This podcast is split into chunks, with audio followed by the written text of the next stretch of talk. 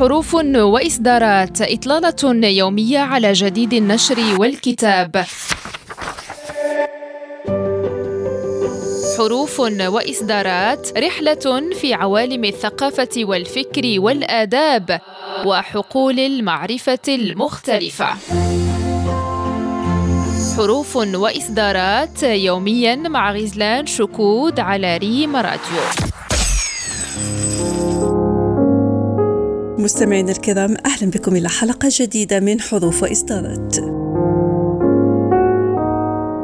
في كتاب قصيدة النتر العربية الصادرة حديثا ضمن سلسلة دراسات جامعة إدنبرا في الأدب العربي الحديث تأكيد على أن القصيدة ليست كلا متجانسا وإنما هي إبداعات فردية.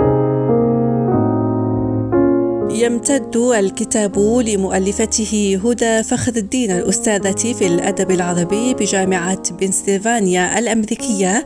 على سبعة فصول تؤطرها مقدمة وكلمة لاحقة وبيبليوغرافيا. ويبسط المؤلف دراسة عميقة تشهد بثقافة واسعة وحس نقدي رهيف لقصيدة النتر نظرية وتطبيقا بما يتيح لنا أن نرى مختلف جوانب القضية وننعم النظر في المنجز الإبداعي والنقدي الذي يمثله هذا الشكل. كانت نقطة الانطلاق أو إشارة البدء في التنظير لقصيدة النتر مقالة لأدونيس عنوانها في قصيدة النتر في العدد الرابع عشر من مجلة شعر البيروتية عام 1960 ومقدمة أنس الحاج لديوانه المسمى لن الصادر في العام نفسه.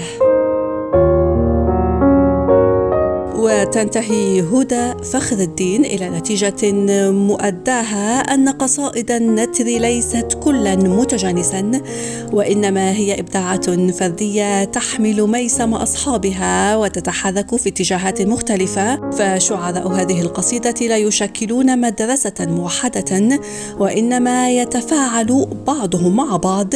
يتلاقون ويتصادمون يتبادلون الأصداء يتحاورون ويبني بعض بعضهم على بناء بعض ومنجزهم إنما هو فضاء إبداعي فسيح يضع تراث الماضي موضوع المساءلة ويطمح إلى تجاوزه.